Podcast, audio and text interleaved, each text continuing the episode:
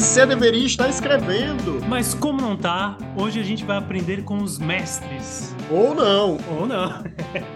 Esse vai ser um episódio diferente, né? Em vez de a gente pegar ali um tema e ficar discutindo um tema, a proposta desse que vai ser um quadro aqui, né? Que a gente ainda não definiu como ele vai funcionar. Teoricamente, a cada três episódios, cada três episódios vai ter um desse, onde eu vou trazer uma obra, Rafael vai trazer uma obra. A ideia é apresentar essa, essa obra e por que, que ela é uma boa obra para ser lida ou estudada, ou quais são os elementos interessantes que ela traz para você como um escritor. Então é trazer esse olhar de o escritor lendo uma obra ou assistindo uma obra, porque não precisa necessariamente ser um livro, né? A gente vai fazer uma alternância aí entre séries, filmes, livros, quadrinhos, por que não, né? A ideia é não repetir, né? Então, por exemplo, hoje eu estou trazendo um livro e Rafael está trazendo um livro. Da próxima vez a gente tem que trazer um, um conteúdo diferente e né, tentar extrair ferramentas, conceitos, personagens, algum elemento que seja interessante para você, escritor, estudar, observar e analisar, porque no fim das contas a nossa munição vem das nossas referências. Perfeito. E aí, qual que é a obra que você escolheu para hoje e trazer para a gente fazer essa, esse aprendizado com os mestres? É, cara, essa obra que eu trago é O Caminho de Casa, de uma autora norte-americana chamada Ya Giazi. Não conheço, tu vai ter que me dar uma sinopse aí. É o primeiro livro dela. Ele é um romance fix-up. Já eu explico o que é fix-up. Que conta a história de duas irmãs que não se conhecem. E a história se passa no fim do século XVII. Pelo menos ela inicia no fim do século XVII a Costa do Ouro em Gana. E uma dessas meninas vai ser casada com um nobre britânico, que é um dos colonizadores ali na região, e a outra vai ser cativa né, dentro de um porão de um navio negreiro e levada para as terras estadunidenses. Né? E o que é que é esse fix-up que eu falei? O fix-up, né, romance fix-up, é um romance que costura a história a partir de contos. Então, cada capítulo da história, na verdade, é um conto e existe uma unidade entre essas, essas histórias que estão ali e fazem essa história, no fim das contas, quando você olha ela, elas são um todo, né? No caso específico do Caminho de Casa, cada novo capítulo é uma geração. Hum, então, como eu falei, né? São essas duas moças. Então, no próximo capítulo já é o filho, a filha de uma, e depois o filho, a filha da outra. E aí depois o neto, o neto da outra, bisneto, e assim você vai até chegar nos dias atuais. Não, é uma ideia genial. Tu me vendeu o livro, essa ideia aí é boa mesmo. E assim, a razão primária para qual eu trago esse livro é... Muitos autores têm muita dificuldade de escrever romance, porque o romance ele é uma é o que eu digo, né?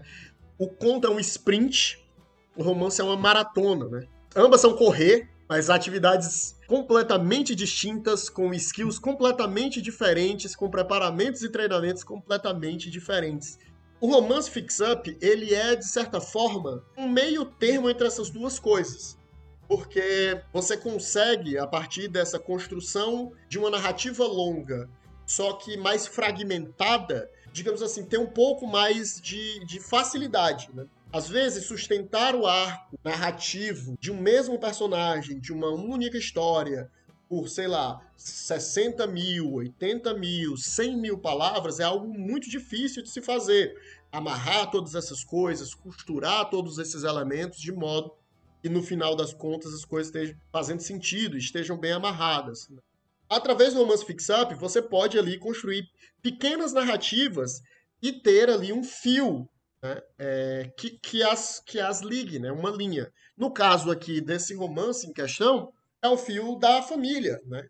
é, é o legado dessas famílias. É uma narrativa que vai falar sobre ancestralidade, sobre legado e especialmente sobre a experiência de ser negro e como essa experiência de ser negro, de ser preto, ela é diferente para quem cresce na África e para quem cresce numa colônia nas Américas. E essas identidades, e como essas identidades vão se formando e como esses processos vão se formando.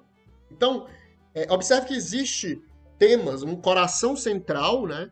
Para, digamos assim, não serem apenas histórias desconexas, essa linha da família significa que as coisas feitas gera... nessa geração, elas impactam a próxima geração. Então, se, por exemplo, o pai, o patriarca nessa, nessa geração faliu a família, sei lá, fez alguma coisa terrível, o filho dele, que vai ser o próximo capítulo, vai estar tá lidando com as consequências do legado ruim que esse pai deixou. Se essa família, sei lá, conseguiu alguma vitória, conquistou alguma coisa, por exemplo, se libertou da escravidão, o próximo filho vai nascer livre já. Então, uhum. observa que existe ali uma, o impacto geracional, né, do que acontece nessa geração vai ali, não é uma coisa imediata, né, tipo, você não pega criança e adulta, elas são fragmentos de história, então, às vezes são contos que capturam a vida inteira de um personagem, tem, tem, tem, tem alguns dos capítulos que são, assim, né, o arco da vida toda, e tem outros capítulos que são um momento ali, um quadrado, um fragmento, um frame capturado dessa existência, né. Tem outra sagacidade desse livro, assim, pelo que tu tá falando, que lembra muito aquelas, aqueles romances antigos, sabe? Tipo, sei lá, Os Maias, essas paradas assim, que você começa com uma história de uma família. Mas daí começa aquela família toda burguesona, daí, ai, morre a mãe, alguma coisa, daí daqui a pouco cresce todo mundo, mesmo que tanto que as novelas hoje em dia, tipo, sei lá, da, da Globo, elas geralmente têm esse salto temporal e eu acho que é um pouco de reminiscência dessa literatura mais antiga, 19, começo do 20, né? E o legal desse livro é que ele parece pegar uma, uma veia disso, só que vai falar de uma família negra, né? Porque a gente tá acostumado ali, final do século XIX, é sempre, ó, os branquelos ricos, branquelo rico, europeu, e daí sua família, e... E isso é massa, saca? Porque as populações é, afrodescendentes, assim, no, no Brasil, nos Estados Unidos e tal, teve, teve muito esse passado negado, né? Essa questão geracional, assim, de ah, de onde veio o meu, meu tataravô, essa parada, é, é, muito negada. Então, desse jeito, assim, meio que põe um dedo nessa ferida também, né? E eu acho que é, é muito válido por esse, esse contexto político e histórico também, né? Eu vou destacar aqui, eu vou extrair um, um trechinho de uma leitura que eu fiz, e aí o, o Rafael vai jogar aí na, na edição para vocês compreenderem um pouco como, como essa obra trata, né? Por que tá chorando, menino? O pastor disse que nós estava fazendo feitiçaria africana. Quem mandou você chorar por isso? Eu te digo uma coisa: se eles não tivessem escolhido o Deus dos brancos em vez dos deuses achantes, eles não iam poder dizer uma coisa dessas para mim. O Deus do homem branco é igualzinho ao homem branco. Ele acha que é o único Deus, igualzinho o homem branco acha que é o único homem. Mas a única razão dele ser Deus em vez de Niame, ou seja lá quem for, é porque a gente deixa.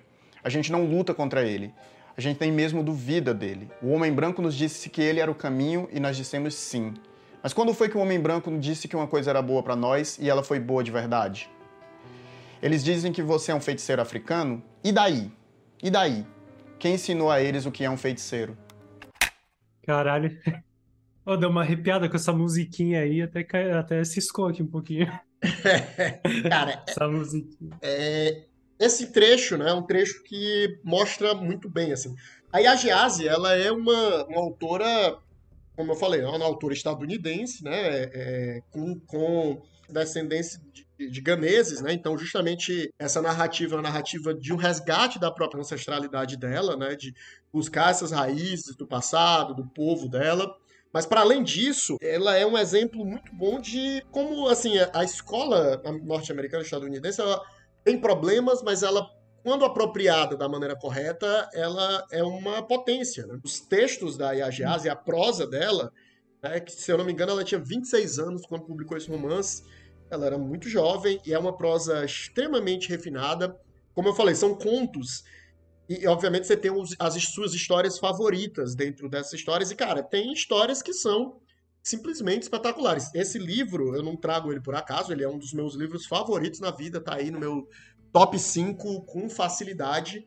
E mais, mais do que uma boa ideia, ela é uma boa ideia bem executada, sem muita firula, né? A prosa da, da Yagiase, ela é uma prosa, ela não tem grandes arrobos estéticos, grandes experimentações.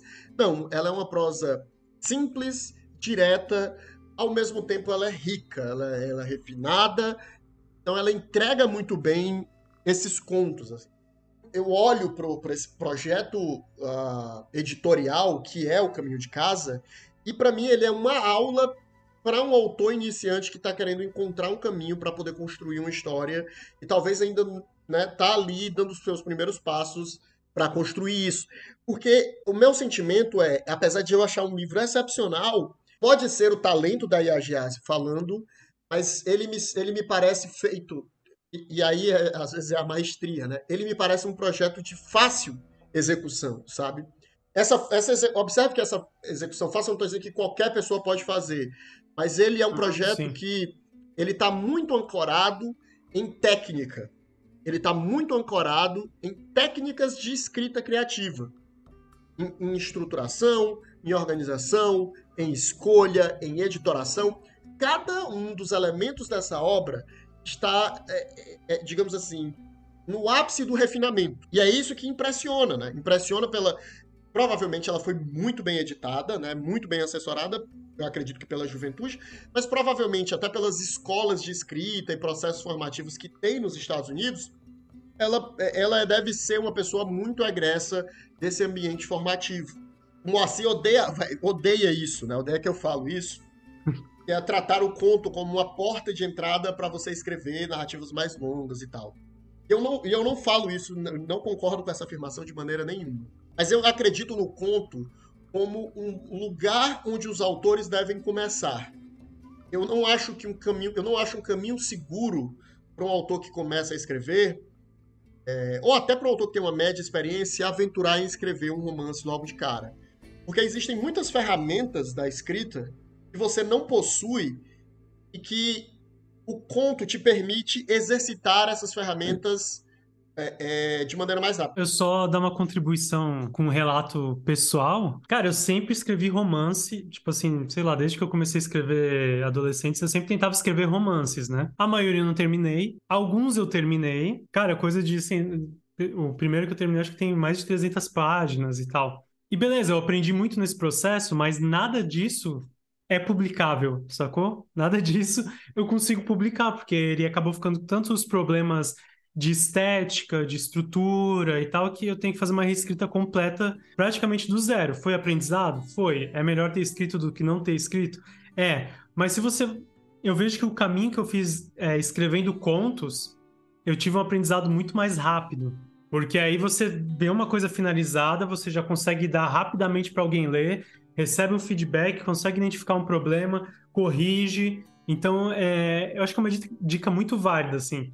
Para quem está iniciando, escreva contos, tenta contar uma boa história naquele pequeno espaço. E acho que é um exercício excelente, assim. É, e é esse o ponto, né? Você consegue fazer vários contos no intervalo que você faria um romance. E esses vários contos vão te permitir explorar gêneros diferentes, ferramentas diferentes, vozes narrativas diferentes, dentro de um intervalo de tempo que você, num, num, romance, você só exploraria um gênero, uma voz narrativa, né? A não ser que você tivesse muita experimentação, mas, assim, já você, no conto, você consegue explorar diversas facetas. Obviamente, dominar um conto é uma arte por si só. Não é porque você vai escrever um, né? é, é, é, uma, é um bicho próprio. Mas eu falo dos conceitos de escrita, de você afinar a estética da sua prosa, de você dominar, é, de você experimentar com gêneros literários, com vozes narrativas. Isso, em projetos pequenos como o conto, você consegue fazer em quantidade. Então é mais isso, assim. O conto não é um treino para o romance. O conto é um treino de escrita. Ele vai permitir que você refine. Obviamente, é, a técnica de manter e sustentar uma narrativa longa, isso você só vai conseguir através da escrita de vários romances. E aí é um outro bicho, é um outro monstro que você vai ter que enfrentar. Mas eu acho que é muito mais fácil você enfrentar esse monstro depois que você tem uma série de ferramentas ali, a sua caixinha de ferramentas de escrita, ela já está muito mais completinha e você não vai ter que estar tá mexendo em todos os aspectos da sua escrita quando você for trabalhar esse romance, é, e sim se focar nos aspectos que são é, é, exclusivos do romance, se você fez essa série de exercícios antes. Né? Para além disso, se você talvez não consiga essa maratona que é escrever um romance, mas você tem vontade de escrever uma história mais longa, o fix-up, né, o romance de fix-up te permite isso, né? Te permite, através desse jogo de fragmentos né, de, de, de narrativas, dessas pequenas narrativas que se conectam através de, um, de uma unidade, você contar essa história mais longa. Você não vai ler o, o, o Caminho de Casa e você, você pode lê-lo como um livro de contos, mas existe claramente uma unidade narrativa. É, cara, é simplesmente uma aula de escrita, de casa. Uma aula de escrita, e, e digo mais, uma aula de escrita para qualquer autor em qualquer nível.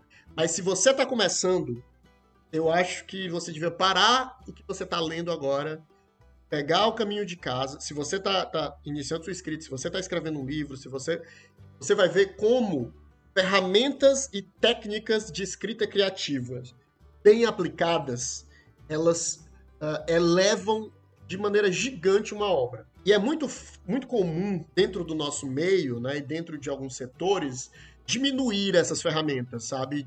Negligenciar. Eu entendo porque, porque isso acontece, né? Porque existe uma, uma coisa, uma tentativa meio de padronizar ou de dizer que é o único caminho para a literatura e não é. Mas, cara, bem empregada essas ferramentas, você facilita uma jornada que é muito difícil. A jornada de escrever um livro, ela é muito difícil, muito difícil. Não existe jeito fácil. Toda vida que você vê alguém em qualquer espaço que e a pessoa perguntar assim: "Ah, como é que é o jeito mais fácil de eu escrever um livro?" Não existe. Não existe jeito fácil de escrever um livro. Escrever um livro é essencialmente uma, uma coisa que vai ser extremamente trabalhosa, extremamente difícil. E qualquer ferramenta que vai facilitar seu caminho nesse processo é bem-vinda. E você deveria abraçá-la.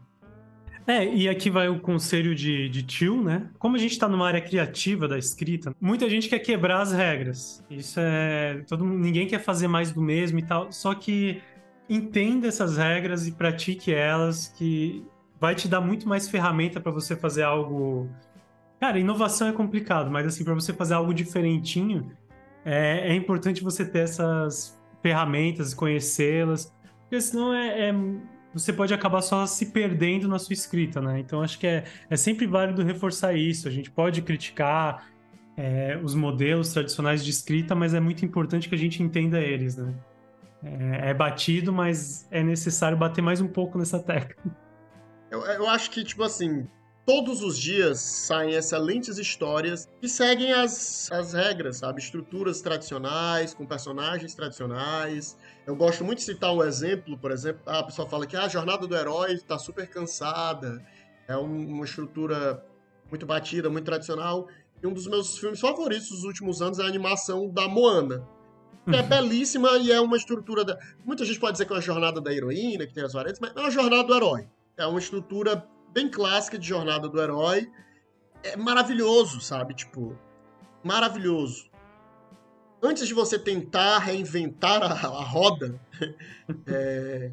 tenta fazer uma roda primeiro. Precisa. Tenta fazer a roda antes de tentar reinventar ela. É, é uma sugestão muito válida. Assim.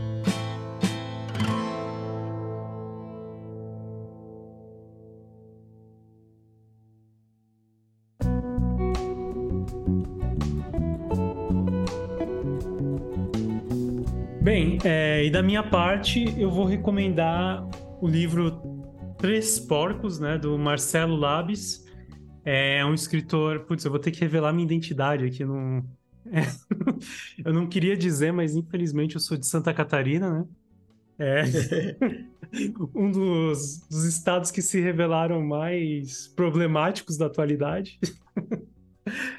Mas enfim, né? Eu sou de lá, o que, que eu posso fazer? Me desculpem. E sou de Blumenau ainda, que é uma cidade que se diz alemã e tal. E eu vou falar desse autor, o Marcel Labes, porque ele é da minha cidade. E ele é um cara que, assim, no trabalho dele, ele já questiona muito essa questão do sul, de se sentir europeu e tal. Então já ele já tem sua validade por esse lado, né? De questionar essas supostas raízes europeias. Mas esse livro, Três Porcos, ele vai em outras direções, né? É um livro que ele trata de abuso é, sexual, de violência sexual, melhor dizendo. Ele se mistura muito com a, a biografia do próprio autor, né? Então acho que até por isso ele é muito denso, assim, é um livro pesadão de ler, assim, é um clima pesado. Mas, cara, eu achei um livro muito bom. E pegando, assim, um pouco da, da onda do que a gente vem comentando no, nos nossos episódios anteriores, ele é um livro assim que ele foge muito das regras, mas tem uma regra que ele segue muito bem, que é manter as coisas interessantes. E eu acho que isso é muito importante, assim, porque por mais que ele tenha vários devaneios, por mais que ele fale de vários assuntos, que ele misture a, a biografia dele com ficções, com é, até fantasias de vingança dele e tal, tudo que ele tá te narrando é interessante. Você fica preso, assim, ele tem uma narrativa, um, um jeito de escrever muito bom, que vai te mantendo ali preso no, livro o tempo inteiro. Você não necessariamente querendo saber qual que vai ser o fim da história, mas querendo entender qual que é o ponto, qual que é o argumento.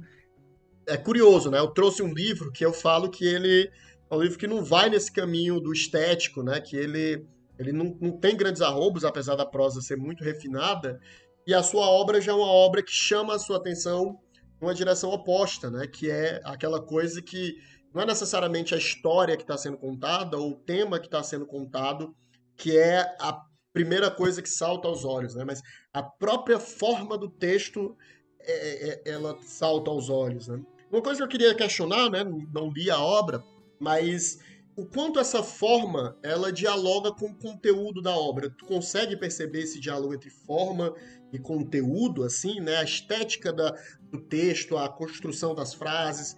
Cara, eu vejo total conexão entre o, a forma e o conteúdo, né? Talvez não seja tão evidente para quem lê o livro, mas assim, eu lembro de uma passagem específica que, cara, ele começa um capítulo explicando a diferença, sei lá, de um pernilongo para um borrachudo e ele vai falando de vários mosquitos que, que sugam sangue, né? E eu fiquei, cara, o que, que esse capítulo tem a ver, sabe? Assim, um... mas, mas é tão bom ler. E a conclusão que eu cheguei é porque é justamente isso, ele está dialogando com essa coisa do desconforto que está presente na obra toda. Essa coisa de você ser violado também, né? De você ter algo seu retirado de você que dialoga com o abuso. E, e mesmo que você não perceba de imediato no nível racional essas, essas conexões, é meio que você sente, porque tá naquela mesma linguagem do desconforto, do teu espaço sendo invadido. Então ele assim, ele faz uma narração muito boa. É, tanto é que eu que não sou muito acostumado a ler essas coisas meio cultizeiras, assim, cara, me pegou muito esse livro, assim. E eu acho que tem total essa relação do, do conteúdo com a forma, assim, o próprio título Três Porcos é, é uma certa metáfora que ele está fazendo com é, os homens que são porcos também, né? Ele vai dizer e tal. E ele também é um livro, um livro não linear, né? É ao contrário do seu que, vamos dizer, advoga a favor de regras, esse livro é um pouco do, do outro lado, assim, né? As histórias não... Vai para a vida adulta, volta para a infância, vai para meio que uma fantasia. É, então ele, assim, não segue uma narrativa linear.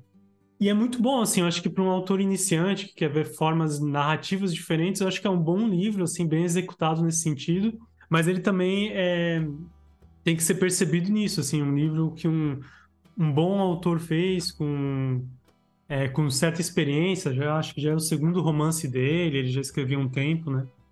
É, poeta, sabe trabalhar com as palavras e tal, mas ele é um bom exemplo, assim, dessas narrativas não lineares que vai explorando vários aspectos, assim. E eu acho que o coração dela tá justamente em sempre manter esse desconforto, esse questionamento sobre o eu, né? É, sobre masculinidade, sobre é, invasão de espaços. Esses temas estão sempre muito presentes, a raiva, a vingança, né, é desejada contra esses abusadores. Isso está sempre muito pre presente na, na escrita dele. Eu acho que é, é o grande coração da, da trama como um todo, né? E é aquilo, né? O escritor falando do que ele sabe, do que ele vivenciou, do que ele entende, né? Isso é muito importante também, assim, às vezes a gente... Claro, a gente tem que ter empatia, às vezes, ah, eu sou um, um homem, vou escrever uma mulher e tal. É, é legal explorar isso também. Mas quando você explora questões que você sabe, você tem é, você consegue, de certa forma, com mais conforto, tocar em questões muito mais delicadas, né? Então acho que o livro está muito presente nessa pegada aí. É, cara, isso, esse, esse, essa característica é uma característica que também está presente no caminho de casa, né? Por mais que, é, obviamente, ela não vivenciou a questão da escravidão, né? E a narrativa é uma ficção histórica, ela vivenciou uma série de, de, coisas, né? Ela vivenciou como, como mulher negra o racismo e o peso e as consequências do racismo. E isso está diretamente entranhado na obra dela, né? nas reflexões e nas sensibilidades. Né? E isso eu acho que é uma peça fundamental, né? Esse resgate da, da, esse ato de você por mais que você esteja escrevendo história de fantasia, de ficção científica, mas essa, esse ato de se beber da memória, eu gosto muito de pensar é, a ficção como construída através de duas fontes, né? A nossa criatividade ela emana da memória, né? Da, das nossas experiências e da vivência e da criação, né? Da imaginação, né? Desse campo mais abstrato. Eu acho que a ficção, quando ela é construída a partir né, de você bebendo dessas duas fontes ao mesmo tempo, aí ela ganha potência, né? Ela se eleva para outros para outros lugares, assim. E isso, mais uma vez, né? É uma coisa que não está restrita a, a um gênero específico, a um tipo específico, está justamente condicionado ao ato de, de, de... E é até complexo eu falar isso, porque como a escrita é um ato criativo e um ato extremamente subjetivo, é até natural que você se coloque. Né? É, é, é, muito difícil pensar que você não vai se colocar ali na obra, né? Cara, e aí... é, é quase inevitável, né? É inevitável, Mas, na verdade. Exato. Mas eu acho que existe uma diferença entre você fazer isso de maneira racional, uhum. né? tipo, consciente, esse, esse exercício é, é, refletido e esse exercício acontecendo ao acaso. Então eu acho que esse caráter de você tentar trazer de si para dentro da obra é algo que nós temos que pensar um pouco mais, em vez de deixar acontecer de maneira espontânea, é, a gente tentar trazer isso de uma maneira mais provocada. Né? É, é, é mais essa, essa, essa provocação que eu deixo. É, e eu concordo, assim, é, como a gente faz esse programa para pessoas que deveriam estar escrevendo, eu acho que também é uma dica legal, porque às vezes a solução de uma cena você não está conseguindo entregar ela muito bem, pode ser em experiências pessoais suas, né? Às vezes você é, viveu alguma coisa, tipo assim, por exemplo, cenas de uma batida de carro. Se você já viveu uma batida de carro, você provavelmente vai conseguir dar uma descrição mais interessante do que simplesmente falar, ah, bateu a cabeça no volante e aí sentiu um corte abrir. Cara, quando tem uma batida, tu não vai sentir o corte abrir, entendeu? É um susto, é tudo uma confusão. Então, às vezes, muito do que faz uma narração ser boa é essa experiência pessoal de entender realmente como aquele fenômeno ocorre, né? Claro que não sempre, né? Às vezes tu vai inventar uma coisa e vai ficar bom também, mas busque as suas referências pessoais, às vezes, no seu texto, que é um bom caminho para você encontrar soluções diferentes, interessantes. Eu queria só, aproveitando esse, esse, esse teu comentário, dar uma dica. Tem um site que ele. Você faz perguntas nele e pessoas que vivenciaram esse evento elas falam sobre isso, sabe? Eu acho uma ferramenta maravilhosa. Porra, pra... muito boa. sabe, tipo, e, e, cara, tem coisas tipo assim, como é levar um tiro na cabeça. né? E tem lá pessoas que receberam tiro na cabeça descrevendo como é levar um tiro na cabeça, e como é que você passa e você se recupera, o que é que você sente, o que é que aquela pessoa experimentou, e mais de uma resposta, na verdade, né? Resposta de várias pessoas. Quora. Q-O-R-A.com. Quora. Tem, como eu disse, todo tipo de pergunta e todo tipo de resposta Cara, ferramenta excelente, vou usar, achei muito válido. Bem, eu acho que é isso, assim, é... Leiam Três Porcos, né, do Marcelo Labes, pô, é um autor é, independente, ele tem a própria editora, é, publica tudo através de financiamentos coletivos, assim, tá na, tá na luta que nem a gente. Então acho que é válido já dar uma, uma chance para ele por esse lado.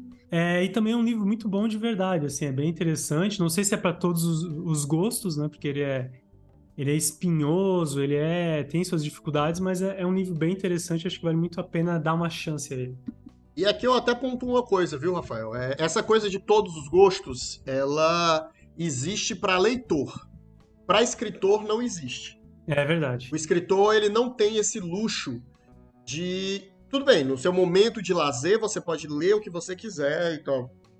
Mas se você está se formando como escritor, é fundamental que você visite gêneros que são completamente opostos ao que você escreve e especialmente é, opostos ao que você gosta de ler. A gente tem uma tendência a ficar na nossa zona de conforto e aí até para é até ruim para quando a gente vai escrever dentro do gênero, porque a gente não tem nada de muito novo para trazer, porque a gente só lê aquilo, uhum. então as nossas referências só são dali, fica todo mundo dentro daquele mesmo universo ali, né? Então, o escritor ele não tem luxo de ter um gosto assim no, no processo de estar tá fazendo suas leituras, né? E eu acho que o escritor também, ele tem que ter uma leitura para além de uma opinião meramente pessoal. Eu de verdade acho isso, porque eu vejo muita gente assim, ah, fui ler não sei o que, achei chato e parei, larguei e...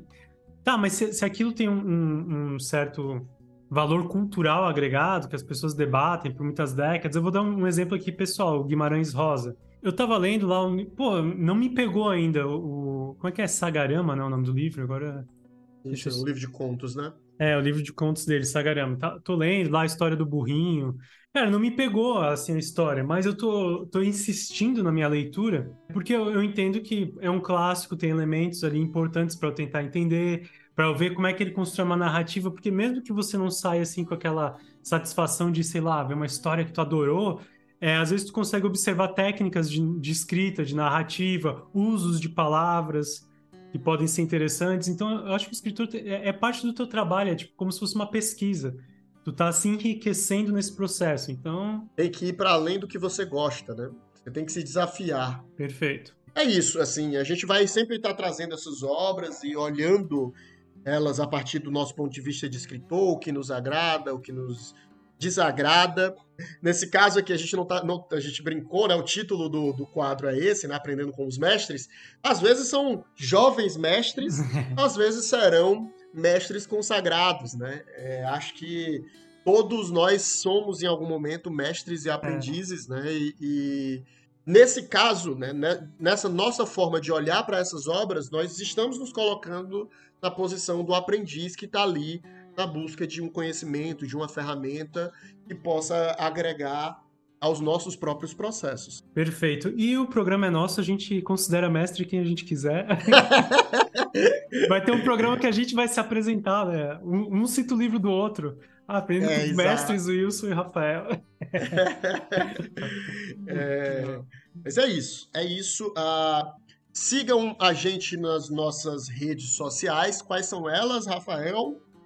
A gente tem um Instagram, né, que por enquanto é o coração das nossas redes, que é o VDE underline podcast. Repetindo, é arroba VDE underline podcast. E, e é isso, a gente está no Spotify também, no SoundCloud. Procurem e sigam gente. nessas plataformas e avaliem lá, né? Dê as estrelinhas, porque aí ajuda a divulgar o podcast e alcançar para mais pessoas. E na verdade, né? Se você ouviu esse episódio, você gostou, recomenda para uma pessoa né, que é do, você é escritor, você conhece outro escritor, diz, cara, olha esse episódio, que legal, dá uma escutada. Se a pessoa já leu um dos livros que foi citado aqui, e, pô, olha o que, é que esse, cara falou do livro e tal. O podcast é curtinho, a gente vai estar aqui sempre tentando trazer esses conteúdos a fim de enriquecer e fazer essas trocas. E vai lá no nosso Instagram e dá uma sugestão de pauta, né, de algo que você quer ouvir, de algum tema que você quer que seja discutido aqui, que a gente pode tentar trazer e, ou simplesmente para xingar a gente, né, ou para se fica à vontade, mas interaja para que a gente possa né, ficar estimulado a continuar produzindo a interação com vocês, saber os anseios e angústias é o, o que nos movimenta aqui. Além dos nossos próprios, obviamente. Aqui a gente está usando os nossos próprios para guiar essas primeiras pautas. E seria muito bom ouvir de vocês o que vocês querem para guiar pautas futuras. Exatamente. Você que não está escrevendo, com certeza tem um colega que também não está escrevendo. Então esse é o podcast para vocês. Manda para a galera aí e ajuda a gente a divulgar nosso trabalho. Tchau. Tchau, falou.